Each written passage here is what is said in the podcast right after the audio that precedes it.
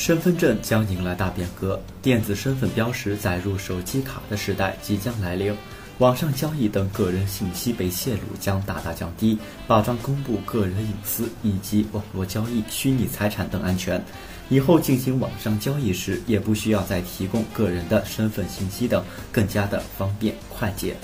近日，据媒体报道，公安部第三研究所在2017年国家网络安全宣传周对网络电子身份识别的研发和发展进行了展示。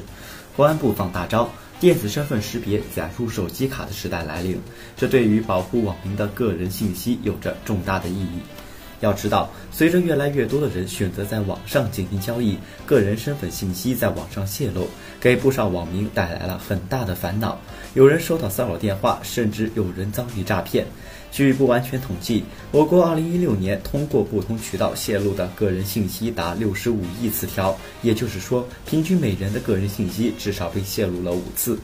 网络电子标识将能更好地保证个人的信息安全，避免隐私泄露，不法之徒的好日子将一去不复返。那么，电子身份标识究竟是个什么东西呢？据悉，它相当于公民在网上的一个身份识别，以密码技术为基础，以智能安全芯片为载体的网络身份识别，能够在不泄露身份信息的前提下，在线远程识别身份。以后，网民只要使用搭载了 eID 的银行卡或智能手机时，不需要在网上提交自己的姓名、住址、电话、身份证号等个人信息，就可以在网上交易。